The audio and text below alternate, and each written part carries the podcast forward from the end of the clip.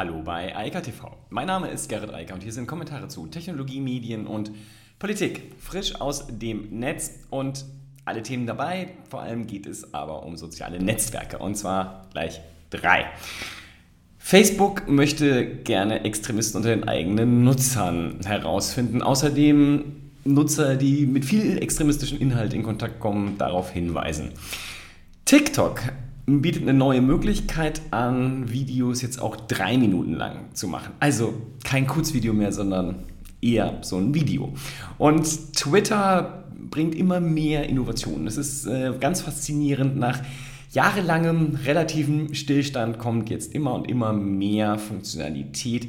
Man will ein echtes soziales Netzwerk werden oder, naja, das war man schon, aber die Funktionen aller anderen jetzt auch anbieten. Und dann geht es einmal mehr um den digitalen Impfpass, der ist nämlich jetzt in Kraft getreten, also gesetzlich.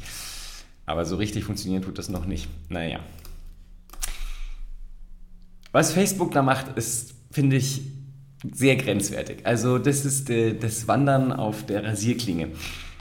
Facebook zeigt Nutzern, die Freunde haben, wo Facebook das Gefühl hat, dass die vielleicht extremistisch unterwegs sind, diese Nutzer an und fragt sie, ob die selbst, also ob sie Angst haben, dass diese Nutzer vielleicht zu Extremisten werden könnten. Hm, das testen sie gerade, aber das ist schon ich weiß gar nicht, ob das noch grenzwertig ist oder schon äh, hochgradig gefährlich. Also auf der einen Seite kann man natürlich sagen, es ist ganz interessant und im Interesse auch aller, äh, dass äh, Menschen, die in irgendeiner Form von Extremismus abrutschen, sozusagen in irgendeiner Form identifiziert werden, aber das sozusagen in die Freundeslisten reinzuspielen, also Puh, ähm, weiß ich nicht. Die, der andere Weg, das ist eine andere Variante, wird auch getestet, die kann ich sehr gut nachvollziehen. Und zwar wird Nutzern, die sehr viel mit extremistischen Inhalten in Kontakt kommen, die werden genau darauf hingewiesen und darüber aufgeklärt. Das wiederum finde ich ist ein guter, sinnvoller Weg, weil so können Menschen, die vielleicht sonst gar nicht mitbekommen, dass sie ständig in Kontakt mit solchen Inhalten sind. Es gibt ja dieses ähm, bekannte, äh, bekannte Loch, wo man sich immer weiter reingräbt, nicht nur auf YouTube, sondern in anderen sozialen Netzwerken auch, einfach weil man immer und immer extremere oder am Anfang noch relativ normale Inhalte liest, aber sich dann immer weiter in diese Situation reinbegibt, dass man mit Inhalten konfrontiert wird, die man irgendwann als normal ansieht, obwohl sie das halt nicht sind, so im Verhältnis zu dem, was andere Leute lesen und wie sich andere Leute informieren. Und diese Nutzer darauf hinzuweisen, sagen, hier, ähm, Freund der Nacht, du hast hier Informationen abgerufen in größerer Quantität, äh, die wir als schwierig einstufen und die mit der Realität nicht viel zu tun haben. Das, glaube ich, ist kein dummer Gedanke. Der andere Weg ist, wie ich zuerst beschrieben habe, also Nutzer abzufragen, ob sie bei anderen das Gefühl haben, dass die vielleicht Extremisten werden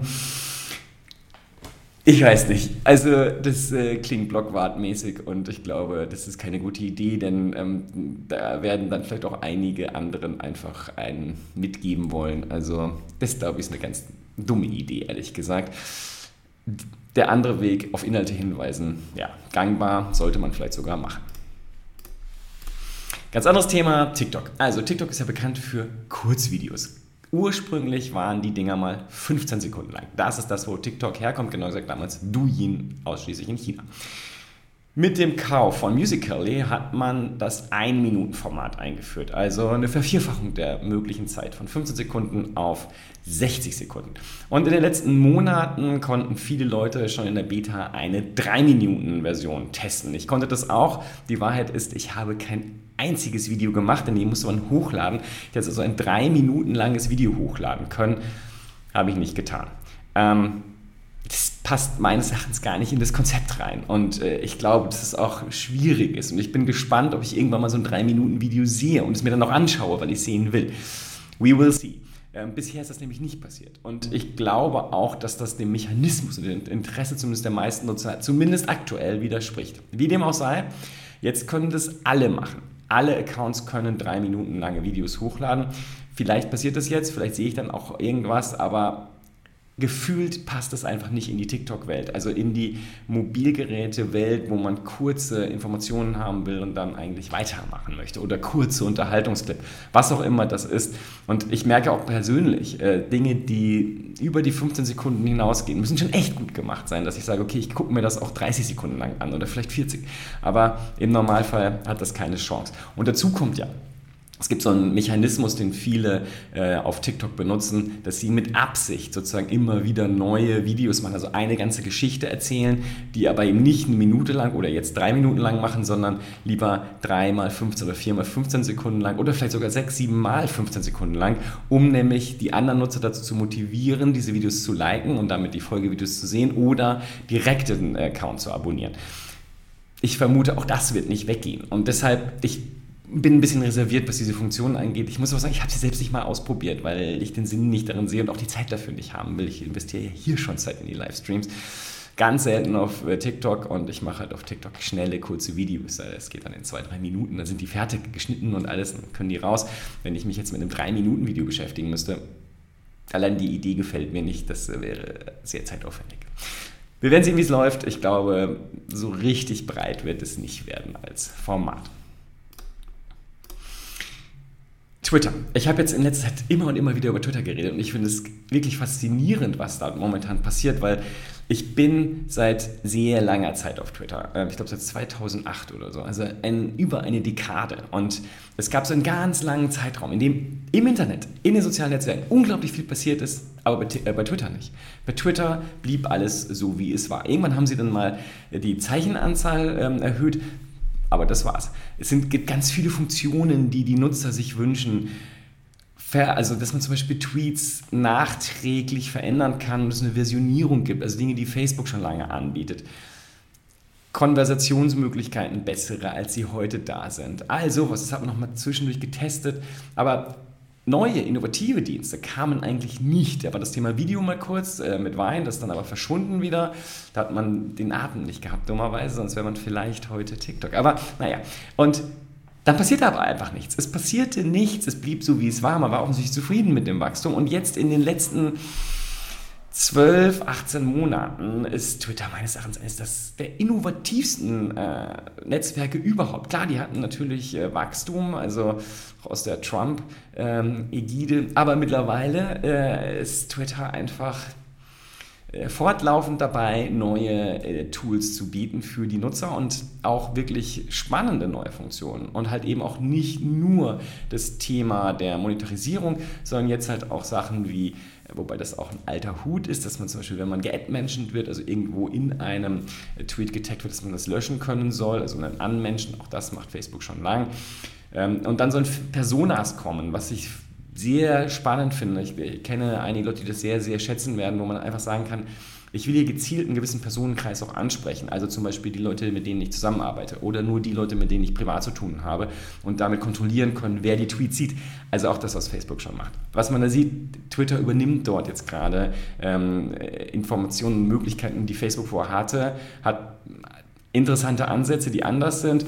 Aber was ich ganz am Anfang gesagt habe, ich glaube, Twitter will jetzt dieses vollumfängliche soziale Netzwerk werden mit all den Funktionen, die Leute halt von Facebook kennen aber auf Twitter und halt äh, in, in the Twitter way. Und ich glaube, dass das auch nicht schlecht ist. Wie gesagt, Innovation auf der einen Seite, aber Anpassung an das, was da ist, ist im Moment der Weg und sie machen wirklich viel und das ist äh, ganz, ganz spannend.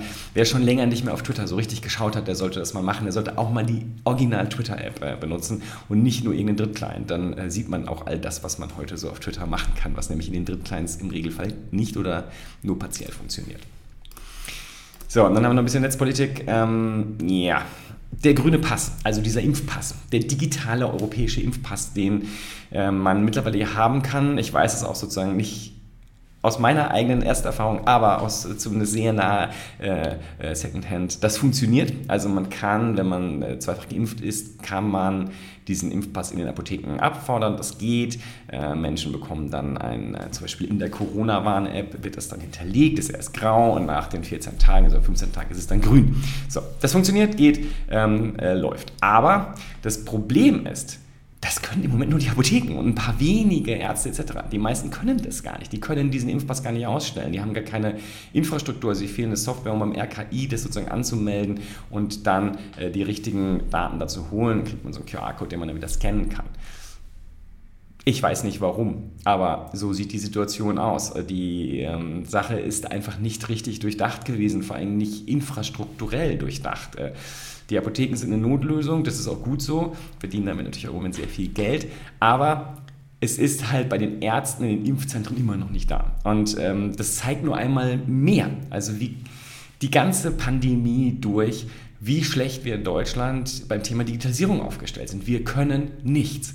Wir können einfach nichts. Und wenn irgendwas Neues kommt, dann dauert es Wochen oder Monate, bis die technische Infrastruktur, also die Software, um mehr reden wir ja nicht, dann halt da ankommt, wo sie hin soll. Und ähm, das hat halt viel mit äh, Medienkompetenz und auch äh, Digitalkompetenz zu tun, die einfach nicht vorhanden ist und wo einfach an der Welt vorbei operiert wird, dann lieber mit Fax und Briefpapier, als dass man in irgendeiner Form digital dort denken und handeln würde. Das ist in den Köpfen nicht drin und ich habe das ungute Gefühl, dass wir das noch ewig mit uns rumschleppen. Also dass wir äh, gar nicht dahin kommen, wo man in Estland oder in vielen anderen europäischen Ländern längst ist. Ähm, da würde das, was hier passiert, einfach nicht akzeptiert werden von der Bevölkerung. Genauso wenig wieder äh, akzeptiert würde, dass man hier mit Papiergeld bezahlt. Das ist ja ein Anachronismus. Also das sind alles so Dinge, wo die Bevölkerung auch sich gar nicht weiter bewegt. Und ich finde immer so faszinierend daran, viele Deutsche fahren ja in Urlaub, habe ich gehört, ja, und jetzt auch wieder. Und die müssen ja sehen, wie das in anderen Ländern funktioniert alles. Und äh, wenn man das dann mit Deutschland vergleicht, ja, faszinierend, dass das nicht äh, irgendwann zu einer Revolution hier führt, dass wir da so einen Rückstand haben, der ja eh mittlerweile dekadenlang ist. Also ich will gar nicht den Vergleich zu Estland ziehen, aber auch wenn man sich das in Großbritannien oder selbst in Frankreich oder selbst in Griechenland anschaut, sind die weiter. Und das ist unfassbar. Anyway, ich wünsche ein schönes Wochenende. Wir hören uns am Montag wieder und ich hoffe, dass nächsten Montag auch der Podcast wieder läuft. Äh, das stresst mich. Google ist schuld, kann ich nur sagen. Und ähm, ich habe nicht genug Zeit, das Ding wieder zu reparieren überall. Es geht nämlich um Feedburner. Da wird mein Feed geburnt, aber leider nicht mehr weitergeleitet an Apple, Spotify und Google. Äh, ja, kann man im Moment nur auf Soundcloud hören. Sehr ärgerlich. Ähm, ich werde es korrigieren, aber sich überall einloggen. Schrecklich. Schreckliche Hausaufgaben. In diesem Sinne. Bis Montag. Ciao, ciao. Das war Eika TV frisch aus dem Netz. Unter eika.tv findet sich der Livestream auf YouTube. Via eika.media können weiterführende Links abgerufen werden. Und auf eika.digital gibt es eine Vielzahl von Kontaktmöglichkeiten.